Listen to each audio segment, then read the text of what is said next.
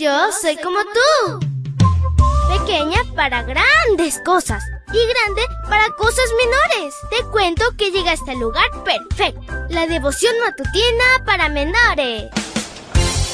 Una reflexión que se ajusta a tu edad, que te queda bien, ni muy grande ni muy chica.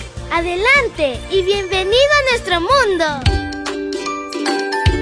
Hola, hola amiguito y amiguita. Cuando tenemos a Jesús en nuestro corazón no hay tristeza ni preocupación que nos desanime.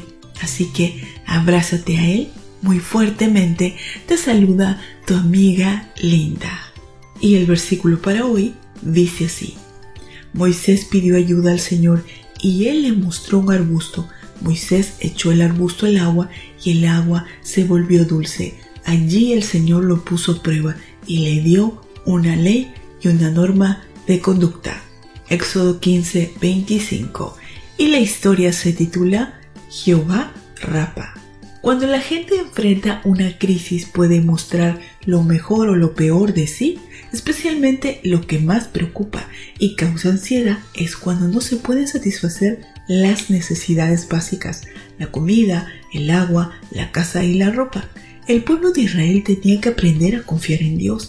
De hecho, la mayoría nunca aprendió y murió en el trayecto sin llegar a Canaán. Ante cualquier adversidad inmediato proponían regresar a Egipto. En realidad, Dios sacó a Israel de Egipto en una noche. Desafortunadamente para muchos de ellos, Egipto salió de su corazón después de 40 años. Cuando el pueblo tuvo necesidad de agua y de comida, se abalanzó contra Moisés y lo culpó de su situación. De ahí en adelante, una de sus características fue la murmuración constante.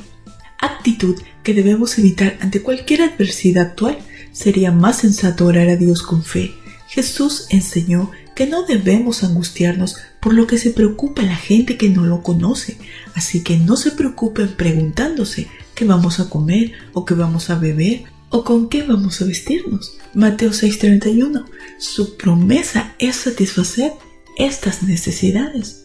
El pueblo sediento vio esperanzado el agua de Mara, pero terminaron decepcionados, pues descubrieron que era agua amarga. Dios intervino y le ordenó a Moisés que arrojara un árbol al agua. Moisés obedeció y al instante se endulzó. La enseñanza es que solo la presencia de Jesús puede cambiar lo ordinario de la vida, como comer, vestir y beber agua, en una experiencia extraordinaria.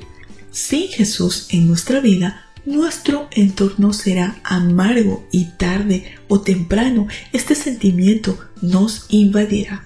Ese día Dios se reveló a Israel con un nuevo nombre, Jehová Rapa. Significa Dios sanador.